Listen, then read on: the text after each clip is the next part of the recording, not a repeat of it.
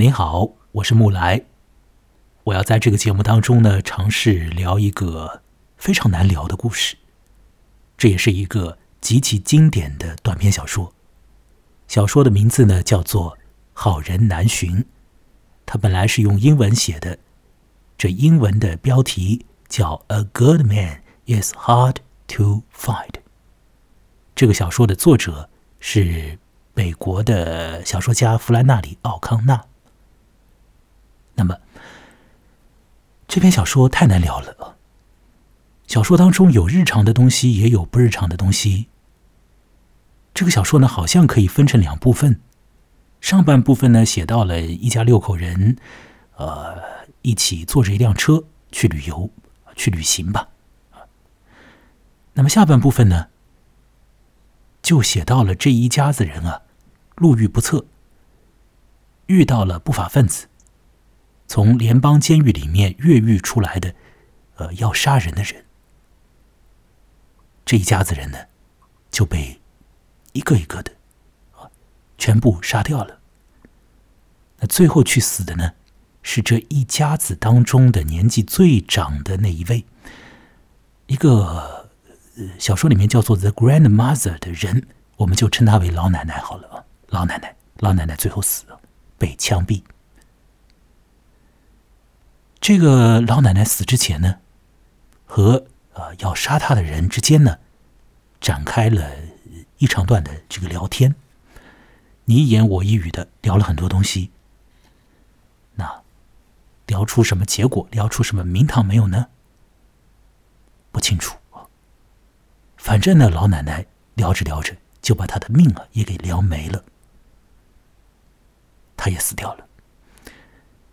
整个小说就是这个样子啊，一家六口人出门旅游，呃，结果遇到不法分子，全部死光光。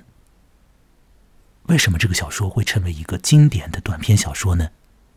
它好在哪里呢？哦，也许我们在这次的节目当中啊，也要尝试的去回应一下这个问题。那么这篇小说很难聊，我一个人没法说，我要请我的朋友呃来帮助我，我们一起来聊聊看啊，看看能不能够聊成啊，呃，不要像那个老奶奶和要杀她的人之间的那种聊天啊，聊着聊着聊死了，那就不好了。希望呢，我们可以聊着聊着呢，聊出一些啊呃好玩的东西来啊，聊出一些名堂来啊。那要和我一起来聊天的是啊文怡啊，多次来到节目之中的文怡。文怡你好，莫来你好，嗯，你现在人在苏州哦？对，嗯，我是在老地方，就是长江尽头的崇明岛上面。好了，A good man is hard to find。你又一次的看了这个小说的英文版本了，是吧？对，哎，呃，我们就从英文的题目开始聊起吧。我们先来做一个尝试性的破题的工作，好不好？这题目好玩吗？好玩啊！好玩在哪儿啊？我听听看你的意见。好玩在哪儿？有那种有那种用很简单的词，然后来讲一个很隽永的一个道理的那种意味。呃，你你你同意他的这个说法吗？因为他是做了一个陈述啊，就说呃，一个好人都找不到。哎，请注意啊，他不是说好人难找啊，不仅仅有这个意思，他是说一个好人，你要找一个好人也是比较难的，大概是这个意思，是吧？因为他用了一个 a a good man is hard to find，是不是？对，呃，我同不同意这样的说法呢？我觉得，我坦白来说。嗯，我在之前没有想过这个问题，因为我们日常生活中好像真的不太会去想说，哎，我在的这个世界上有没有我我的生活当中有没有好人，真的不去想这个问题。哎，我们小的时候是会想的，好人坏人还分得很清楚的，后来就分不清楚了。然后呢，有人就会告诉我们说，这个世界上好人坏人哦，的确是分不清楚的哦，有的人有的时候好，有的时候坏哦，是相对的哦。对，但是呢，也有些人会跟我们讲，啊，不是啊，啊，不是相对的，绝对不是啊，因为我们都不是好人。那讲后一类话的人是什么样的人呢？啊，信仰宗教的人。有一些呃信基督教的人呢，他们会有一些对于“好人”这个词语的特别的理解和界定。呃，我不知道我这个不完全信教的人啊，这样说是不是准确？反正我的感觉是在一些呃这个信仰者的心目当中啊，就是人好像都够不上是那种很好的这个好啊，都够不上，因为呢，那个好的标准啊。它自有一个绝对的标准在那里，我们都不符合那个绝对的标准。理解，我理解，就是因为 “good” 这个词，你看它很简单，但是他是世界上好像所有的好的一个集合。你可以说这个人很有爱心，这个人很关心别人，这个人很怎么样，你可以给他很多的褒义词。但是如果只是说他是个好人，他是个 good man，你就会觉得，你就会觉得，哇，就是。好像他是真的各方面各面都做得非常好了，好像才担得上这样子的称呼。所以我觉得这就是为什么，好像你问我说我生活中有没有好人，我觉得我生活中只有片面的好人，就他们可能一个方面啊做的还不错，就对我很好这样，或者对其他人很好。但是你说我生活中有没有完整的好人，我觉得没有吧，我都不知道是不是有这样的人存在。嗯，A good man is hard to find。这个短篇小说的作者弗莱纳里·奥康纳是一位虔诚的天主教徒，这是一个重要信息。那么，奥康纳在他的小说里面呢，确实他会表现他的宗教立场的，不过他的表现方式是很特异的啊，很特别的，呃，不是在做宣教，而是呢，透过很强劲的那种小说啊，呃。你好像看上去呢，你不会觉得它是一个和宗教相关的东西。可是，在这种很强劲的、很强力的这个声音底下，会的的确确有一些和宗教有联系的地方。那么，在我们的节目当中谈宗教呢，会有一点的问题。我还是呢，希望呢，把我们接下来的讨论呢，就是主要的集中在呃普通读者对于文学的反应上啊。不过呢，因为奥康呢，他。真的就是虔诚的天主教徒啊，所以怎么办呢？我们还是要聊到一点点的宗教的东西啊，在起头上要聊到一点，在我们等一下进行啊很长的这个讨论的过程之中啊，说不定也会再来聊到啊。而那个故事里面的老奶奶，在她即将要死掉的时候呢，和那个要杀她的人之间呢，他们也要聊到一点点和宗教有关的东西啊，比如聊到耶稣啊。那么现在我们还是回到题目上，a good man 这个 good 上面。我们对于 “good” 这个词啊，会有各种各样的呃不同的定义啊，依据这个不同的具体的情况来下定义。有的时候呢，我们甚至于说啊，呃，我们走在路上啊，那好多人都对着我们板着脸嘛，我们好像就心里面觉得说啊，这些人不好啊，不是好人呢。来一个人对你，咦，咧嘴一笑啊，朝你一笑，哎，你心里就想，哎呀，这个这个人好啊。是不是？唯一你会不会有这种？有的时候会有这种临时性的那种想法，会突然冒出来。对对，这个免不掉的嘛。我们都是人嘛，是吧？我觉得你刚刚你刚刚描述的一个事情，也就是说，好是一个需要对比之下才会有的一个概念。嗯，我要说的是，生活不，我要说的是这个意思啊，就是好。首先，它是一个，如果按照我们一般的生活性的词典去定义这个词的话，它绝对是一个非常具有相对性的一个概念。这是第一个。嗯。第二个呢？嗯。在很多情况下呢，它是一个非常利己自私的一个概念，就是别人对你好了，这是一个好人啊。我们说这是一个好人，或者说好像呢，这个人呢对这个小社会啊，会对这个小族群好了，对这个小团体好了，那么这是一个好人啊。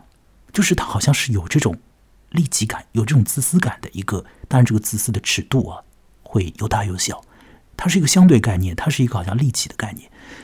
这是在日常的生活词典里面，我们这样去。说这个好人的，可是呢，现在我们想想看宗教这个问题我必须还是要都要来说到宗教啊。在宗教里面呢，在基督教当中呢，呃，good，这就变成了一个有特别分量的词语了，它就不能够用日常的生活词典当中的这个解释来去解释了。如果进入到宗教的语境下面去的话呢？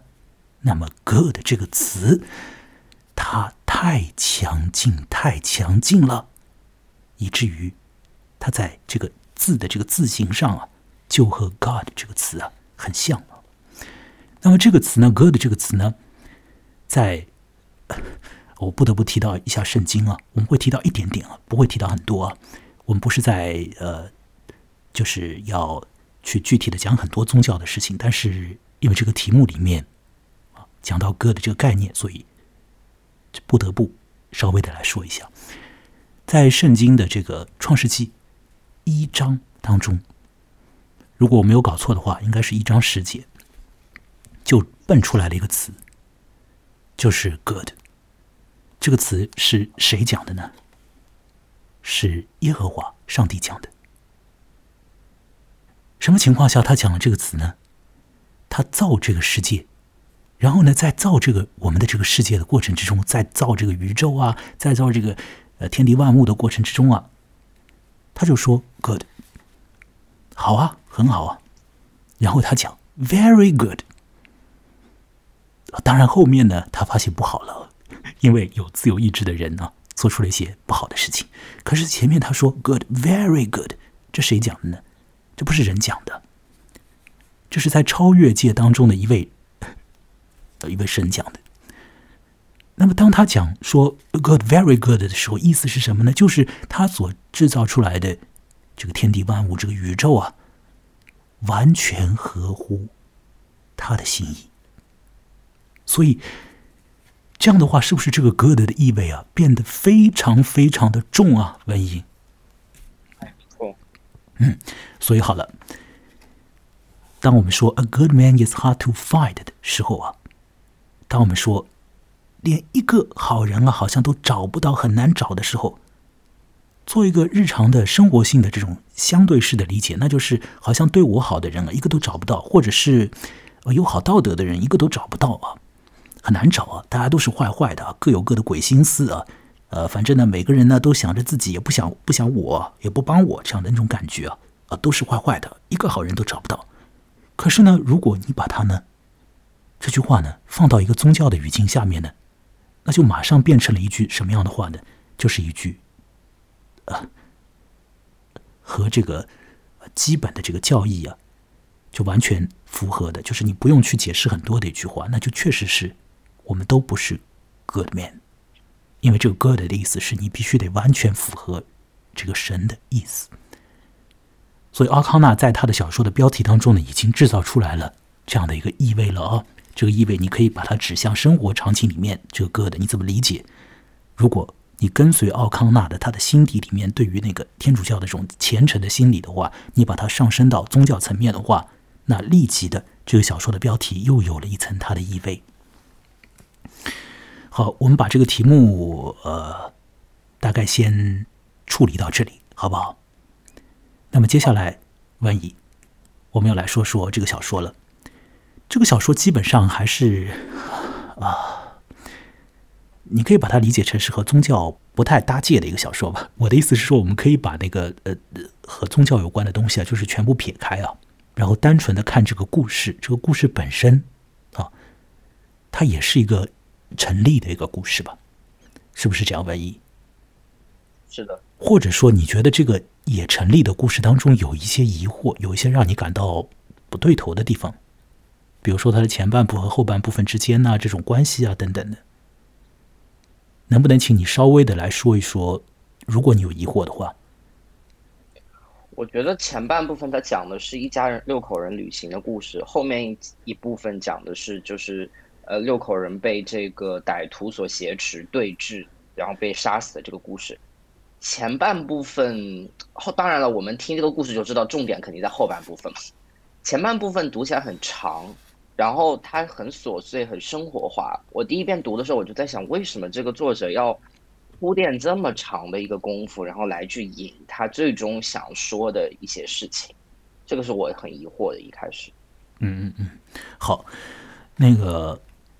弗兰纳里奥康纳呢，他的这种短篇小说呢，是呃，可以讲是过去那个年代里边的那个短篇小说，就是一个很符合呃有一点老派的那种审美的那种短篇小说，什么意思呢？就是整个的作品啊，它的完成度啊，会要求它非常高。就是你刚刚唯一你说，就是前半部分好像做了很多铺垫，引出后面的东西嘛？你是这样表达的哦，我没有说错吧？对。但是在一个就是对于好小说的那种评判标准底下呢，不好意思，没有什么前半部分、后半部分，它要求你整体都很好。就是说，你你不能说哦，我要为了说我后面的话，所以我前面啊做了很多引子啊铺垫啊，然后我呢啊我我好说歹说，把后面的话呢总算给引出来了。所以你看我讲了后面讲了多么好的话啊啊，为我鼓掌吧，为我喝彩吧，我写了一篇好小说。不好意思，以前的这个文学评论者他不吃这一套的，他觉得你必须得要很好，就从头到好到尾，而且这个好呢，你必须是有机的整合在一起的，就是一个短篇小说啊。你所述说出来的东西啊，彼此之间啊要有意味，啊，这当然是一个，就是是是，呃，一部分做那个所谓的文本细读啊这一派的人，他们是会强调的一些观念吧。可能到现如今啊，就是这个对于小说的审美也发生了一些变化。反正呢，奥康纳生活的年代里面，人们对于一个好的小说的那个基本的判定，就是它一定是一个很完善的一个有机体。那么。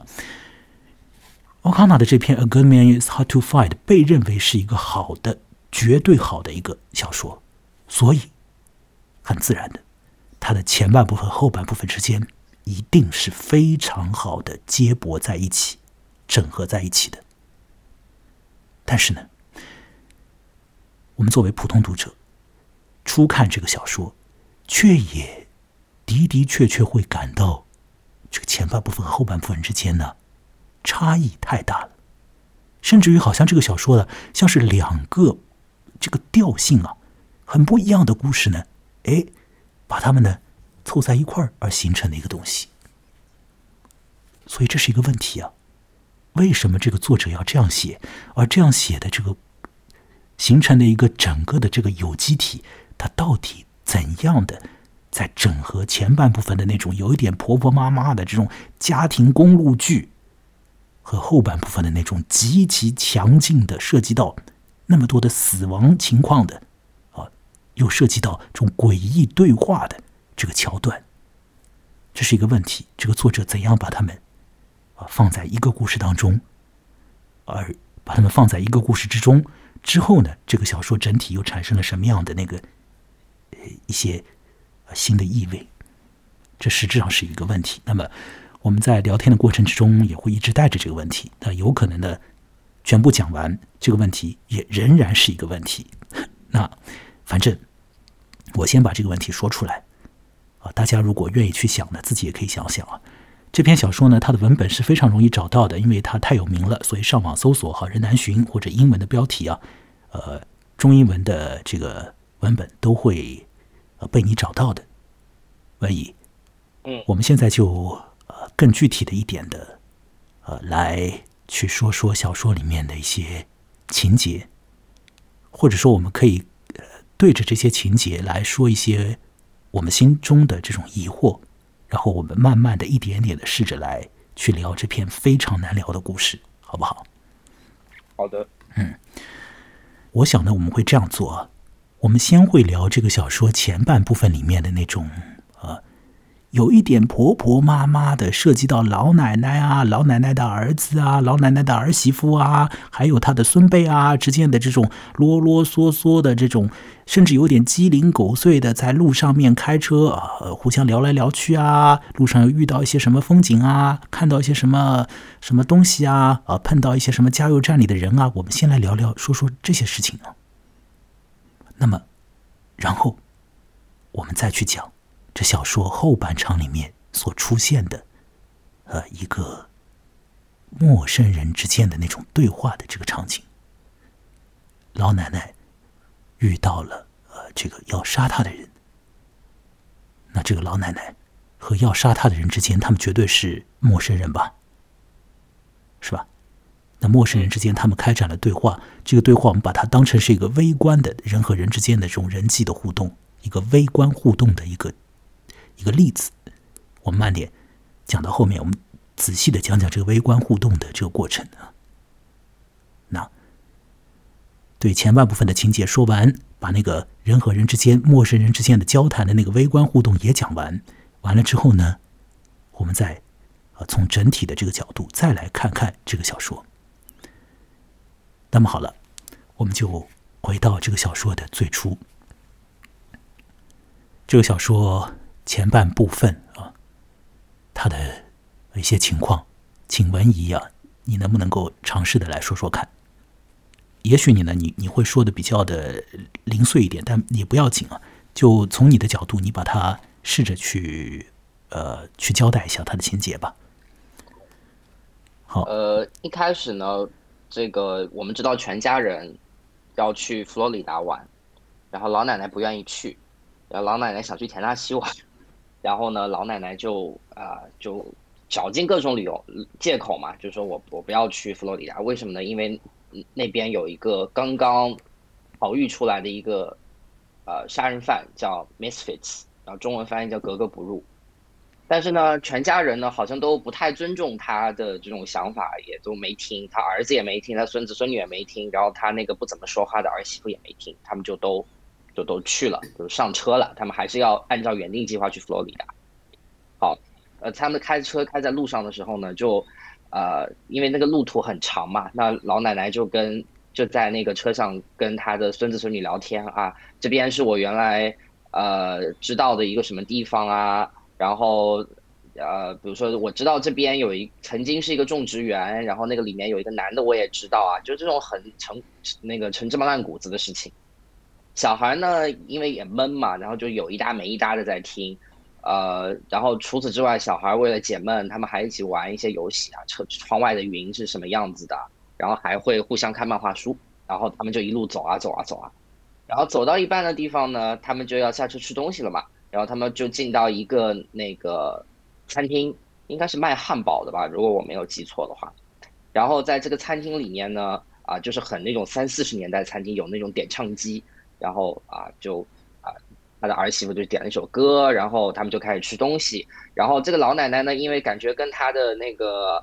呃，家人都没什么话聊，她就去找那个餐厅的这个呃老板去聊天，他们就开始了一段就是有点怀旧的那种谈话吧。那最后的结论就是说，呃，就说，哎呀，就是这个世道好乱啊！你那我们在现在这个时候，好像谁都没法相信谁了。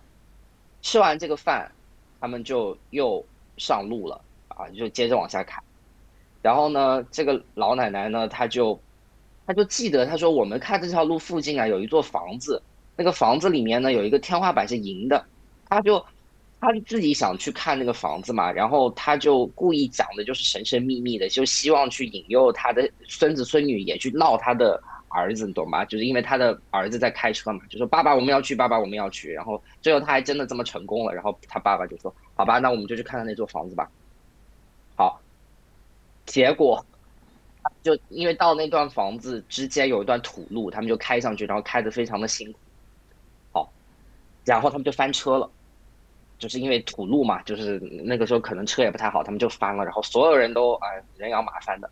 但是在此之前，老奶奶还突然想到一件事情，就是我脑子当中那座那座房子，我跟你们描述里面有银色天花板那个房子，不是在我们的这条路上，它是在田纳西的。然后田纳西就是老奶奶一开始想去的那个地方，嗯，好，然后，好，然后他们让我要回到他们翻车，翻车了过后，所幸没有人受伤，但是车动不了了，然后就他们就开始，哎，这这怎么讲怎么办？荒郊野岭的，然后这个时候正好有一辆车开过来，上面有三个男的，啊，他他们就就求救嘛，就说那个我们车坏了，帮我们修一修吧，嗯，好，我觉得前半部分的故事就是这样子。嗯，那么他们遇到的三个男的呢，就是后来要杀他们的人，对吧？哎，你还在啊？好，威仪啊，你刚刚在描述这个故事的上半场的时候啊，你用到了很多然后然后然后啊。我要说的不是说你讲话当中然后太多了，而是说呢，你在去说你所看到的情况的时候的，呃，你是讲了很多事件，呃。讲了这家子人怎么就上路了？这个当中在哪里有停留？呃，老奶奶又试图把这家子人的这个呃路途里面这个方向啊改变一下，当然，他起头一开始的时候呢，就有一个他想去的地方，但这家人呢就没往那儿去。那完了之后呢，半道上的这个老奶奶呢，还想着自己想要去的一些小地方，那么试图让这家子人改变方向。结果呢，他发现这这老奶奶发现呢，她的记忆呢也是出了岔子啊。这我的意思是说，你讲了很多这个旅途当中的一些这个情况啊，呃，但这个小说它重点是在说这些所有的这些情况吗？还是说它的某种重点在于？似乎在于人，我觉得是在于人。好，那我们就来说说这个人。那毫无疑问，这个小说里面前半部分的重中之重的人物，就是小说整体的第一段的第一行当中就立即说出来的这个人，The Grandmother。当然，在这个第一段当中呢，也提到了一个在下半场当中会非常重要的人。这个人呢，在小说里面的英文呢叫做 Misfit，M I S F I T 啊。这个呢是一个绰号。那我们先不要管这个 Misfit，因为他到下半场才出现啊。下半场里面他是一个非常重要的人啊，就是这个 Misfit 要杀了这个老奶奶一家人啊，包括把这个老奶奶给枪毙掉的，就是那个 Misfit。但我们先不要管他啊，我们先或者说我们先把它放着。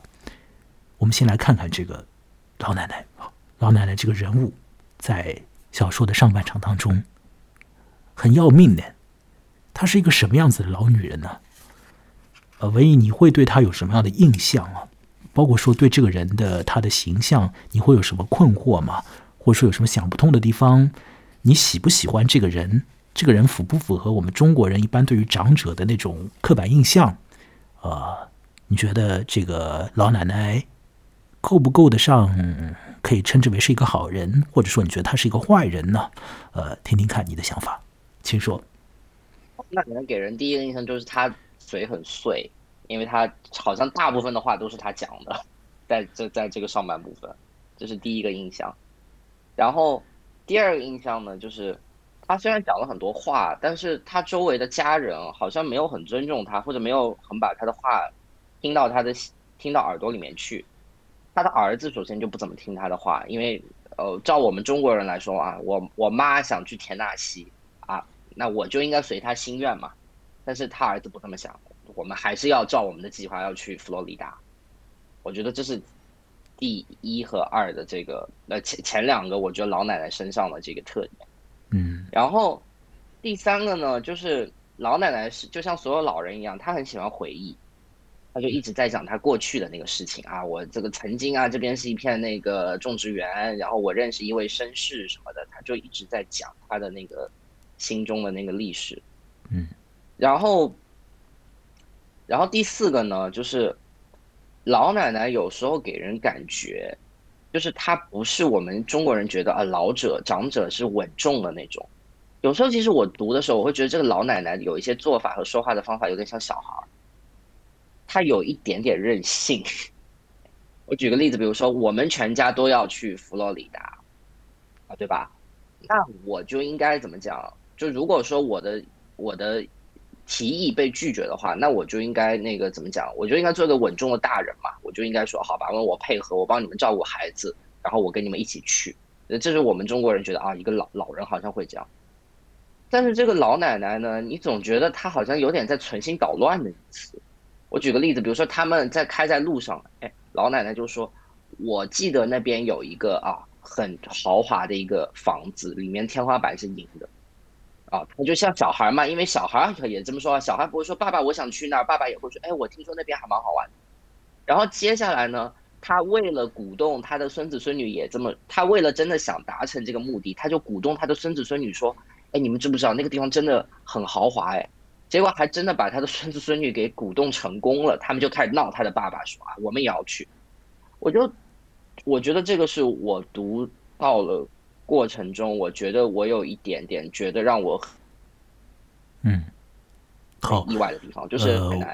好，你对这个老奶奶的一些的印象，我大概知道了。那么我还是来问你这个问题，就是我刚刚已经问过的问题：你觉得这个老奶奶是个好人吗？或者你觉得她是个坏人呢？你怎么来去回应这个？我知道是很难回应的问题。我听听看你的想法，你可以勉为其难的说一下。嗯，你可以说吗？天哪，用好和坏形容它，好好重哦。呃，那我勉为其难的回答一下吧。嗯，呃，我觉得他是个好人。哦，嗯，嗯，他确实没有做很多伤害别人的事情啊。对，没错，没错。好，那你觉得他是一个很自我的人吗？呃。你可以立即告诉我，是还是不是？呃，我觉得是。好的，我觉得是。好，这个老奶奶身上有很多就是沉浸在她自己的某种意识里的这个反应啊。呃，比如说她有很强的 will 这种意愿呢，也可以叫说意志吧。就是呢，她要去一个地方，但她的这个儿子呢，他就是要把这一家子人带到另外一个地方去。那老奶奶呢？就一开始的时候，他就他就试图啊去怎么说纠正这个儿子，或者说引导这个儿子呢，朝着老奶奶的 will 里面的方向去啊。所以老奶奶很自我意识很强的，她觉得我要去那儿啊，那我就引导我的儿子去那儿。那他怎么引导呢？他就拿了一个报纸上面的一个资料，跟他的儿子讲啊。说是如果照着你要去的那个方向去的话呢，那我们路上面会有可能会遇到那个从联邦监狱里面出来的逃犯啊，那搞不好就会非常麻烦。所以呢，我们就以防万一了，我们就去就去我要去的地方吧。那这样的话呢，这个路途里面呢就没有没有什么呃变态杀人狂了，那我们就可以走得很很通畅啊。所以这个小说一开头的时候就已经。展现出来，这个老奶奶她好像自己心中啊有很多东西，然后她会为了要去满足她心中这个意愿呢，他会去找一些理由，找一些说法，然后去引导周遭的人的。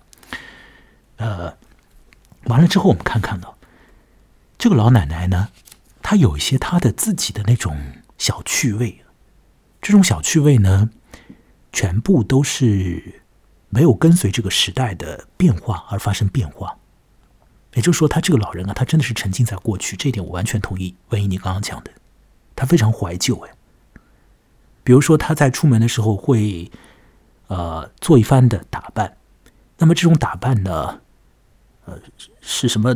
弄一朵什么紫罗兰花啊，弄在身上啊之类的，就是这种老派女人会做的事情哎，对吧？很隆重对待出行，对。他甚至于说，如果我这样做的话呢，那如果我在路上死掉的话。那别人看到我的这个尸体在那里啊，就会觉得说，哇，这是一个呃，lady。哎，对啊，英文里面是说这是一个 lady 了，但 中文翻译把它翻译成贵妇，我觉得这个有点过分了，就是好像是一个有教养的一个女人呢。啊，就是说这是一个 lady 啊，不是一个什么不三不四的女人。对啊，不是不仅仅是一个 woman，她还是一个 lady 呢。就她对自己有这种老派的。这种审美上的要求，也有老派的道德上的要求啊。她觉得我死了，别人会知道我是一个 lady 啊。结果呃，她反正后面后面她真的死掉了。那么，这个老人对于过去的这种留恋呢，真的是很强劲的。他脑子里面会有很多的这个回忆，而且部分回忆呢不可信。事实上啊，我们所有人的回忆都不可信了。就我们自己认为是千真万确的回忆，都有可能，或者说基本上被认为是，呃，绝对是我们记忆本身会修改加工的一些东西。就是记忆它一定是一个不真确的一个东西。那么这个老奶奶对于她的过去的怀念里面呢，她会讲出来一些过去的事件呢。那这过去的事件，嗯嗯，我们作为读者到底要不要相信这个老奶奶所讲的那些话呢？可能可以相信一点，但有一些。也确实可以，好像认为这个老奶奶在乱讲哎。比如说，这个老奶奶当中也讲到，她什么年纪轻的时候，在某一个地方啊，会有一位呃，他认为的绅士吧啊，就是每到周末的时候呢，给他送一只西瓜给他吃之类的啊，就是似乎是在讲他的初恋那样的。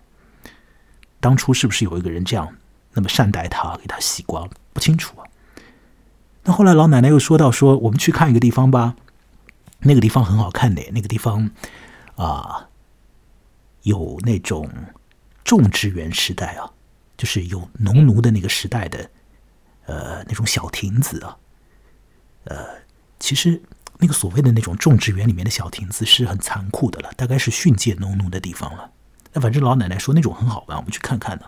而且呢，那边呢还会，呃，某一个房间里面呢，应该还会有那种夹层呢。而这个夹层结构当中呢，说不定还会存有当时的时候那个种植园主一家子在呃仓皇的处理他们一家子财富的时候，就把那些财宝啊，说不定藏在夹层里，我们去探探宝吧之类的。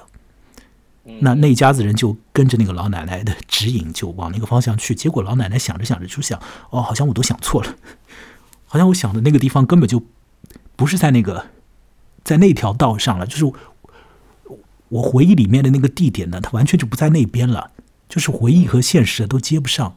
那老奶奶完全沉浸在过去啊。另外，老奶奶呢觉得说有一个对于过去啊，她有一个价值上的一个判断，哎。就是他觉得过去呢比现在好，对吧？这是他的很很强烈的一个价值上的判断啊。你怎么看这点？瘟疫就是老奶奶反复的，似乎要让他周遭的人知道过去比现在好。你怎么样来看待这个老奶奶的反复的这种陈述？我觉得第一个就是老者好像都比较容易说这样的话，因为我们呃我们身边的这种那个。比如说我的外公外婆，比如像那些老人，他们好像也会觉得啊，还是原来那个时候好，人都很好，然后那个时候的环那个社会环境气氛都很好。我觉得第一个，我觉得这是老者的一个比较普遍的一个事情。嗯嗯嗯。但是我又刚刚又想了一下，就是为什么他们会讲这样的话？我觉得第一个就是，呃，第一重原因当然是怀旧，因为他们那个时候很年轻，他们觉得那个时候是呃，他们处在一个很好的一个身体的状态，所以他们觉得那个时候什么都好。第二个就是因为。他们老了过后，他们的呃身体机能变差了，然后他们逐渐跟不上这个时代的节奏，所以他们在活在今天，活在这个当下，他们会觉得别人对我很不好。那我们也的确看得到，说在这个小说里面，的确他的家人是好像有点嫌他是个很麻烦的人一样，好像都对他有点爱答不理的。所以我觉得，呃。呃，总结起来，我觉得这就是我觉得为什么老奶奶会说，哎，以前的人好像都比现在好。我觉得你说到了一个要点。但是呢，反正我和文艺呢，绝对都是很年轻的年轻人哦，啊，所以呢，我们去说老人的这个心理呢，有一点点不敬啊，或者呢，有一点点就是这个揣测的程度在里面啊，成分在里面。但是呢，文艺你刚刚说的那个话呢，我也不得不去同意。就是呢，有的时候当一个人说啊，过去比现在好的时候，他这句话的深层意思，并不是说过去真的比现在要好，而是说现在呢，你们周遭的人对我不好，哎，嗯，就只是我要强调说你们对我不好，你你们不尊敬我，不听我的话，不满足我的那个意思，这实质上这句话深层当中有一些很自私的成分在里面，不，它有可能是有这种成分在里面的。那么具体在这个小说的呃这个时间背景下面呢，或者说在这个小说的它的时空背景下面啊，这是一个美国南方的一个故事嘛。我们甚至于可以这样去想：从宏观的角度来说，那个时候的过去要比那个时候的当下来的不好，因为那个时候的过去是有种植园制度，甚至于是对黑人更加歧视的一个年代。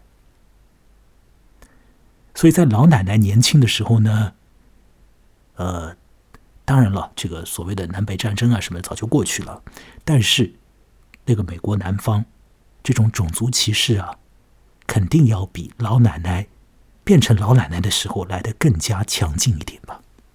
至少说那个时候有种植园，有那种在种植园里面的小亭子，事实上那种小亭子是训诫那种种植园里面的工人的用的。我是这样理解的，所以就是从一个这个比较大的一个社会面来看的话，这个老奶奶说过去比现在好这句话呢很难站住脚，因为我们一般人都会，特别是现在的这个左派的想法，他们是生活在进步嘛，世界在进步啊，这我们不去谈它。但是你放到那个时空具体的时空底下，确实啊，过去有种植园制度啊，有这种对于一些人的对于劳工的呃这种无视啊。对于人种的歧视啊，那难道他要比现在好吗？过去好像不比现在好，但这个老奶奶就反复的强调说过去比现在好，而且呢，有人应和他，是吧？对，嗯，应和他的人是什么样的人？呃，那个饭店的那个老板。嗯，饭店那个桥段呢，也是怪怪的。路边的小店吧，它是卖吃食的地方，也是让人去玩玩点唱机、跳舞的地方，同时也是一个啊加油站。它是一个多功能的一个路边的小场所。那么那一家子六口人呢，就途中啊做了一个休息嘛，就跑到那个饭店里头去。那么这个老奶奶和饭店里面的呃老板，一个典型的那种美国南方的那种男人呢，呃，可是身子也蛮壮蛮胖的这种脸红红的这种男人呢，去聊天呢。那老奶奶好像有了共鸣呢，就是那个男人啊，他也觉得好像过去比现在好，过去比现在好。那一段是很有。名堂的，因为在那段在加油站那段里面，或者讲在那个餐饮店那段里面，在舞厅那段里面也好吧，反正那是一个多功能场所。呃，那里头是第一次在这个小说当中提到说好人这个概念，因为，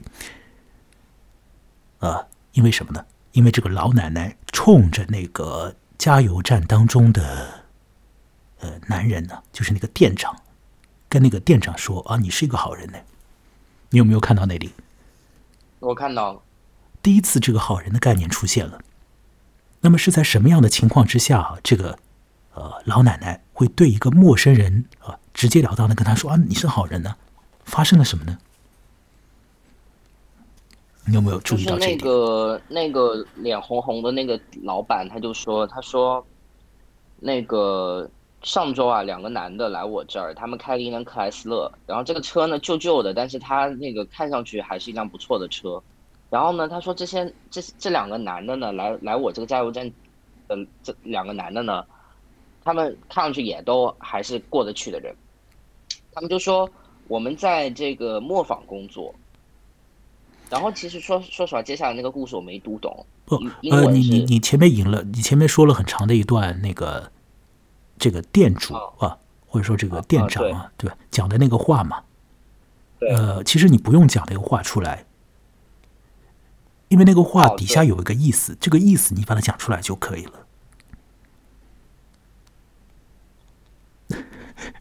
你你知道他讲那个话的意思是什么吗？那个男人讲这个话的意思是，哎，你你先说，呃，我听听看你的说法。大致就是说我。你你你这这些天，就这这这种日子，你都不知道谁去相信他，你都不知道谁能相信。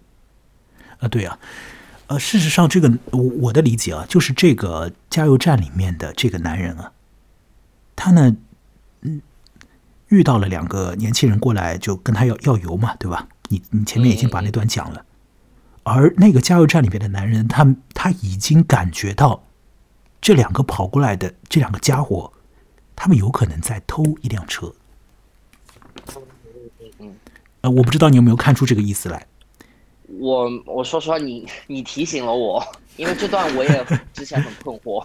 对，这个是一个小细节了。反正这个故事里面充满着这种小细节，这种小细节呢，你一眼看过去，你把它放过也没有问题啊。但是你如果再回味一下，还是蛮有意思的。就是这个。这个店长他觉得说他在遇到一个遇到两个偷车的，然后呢，这个店长说我还是给他们加油了啊，我还是给他们加油了。那店长只是做了这样的一个陈述，可是呢，你听这个老奶奶，老奶奶的反应才是重要的。老奶奶反应说：“是个好人，因为你是个好人呢，因为你是个好人。”你这句把这句话的意思，我们把它扩展一下哦，把这个老奶奶的这句话补足啊。你认为来了偷车的人还给他们提供服务，那就因为你是个好人呢，对吧？我把这个老奶奶的话补足了。现在你看老奶奶在讲什么话？她这句话有道理吗？没有道理啊，一点都没有道理啊。嗯，老奶奶在说什么？就是你你盲信一些人，难道你就是一个好人吗？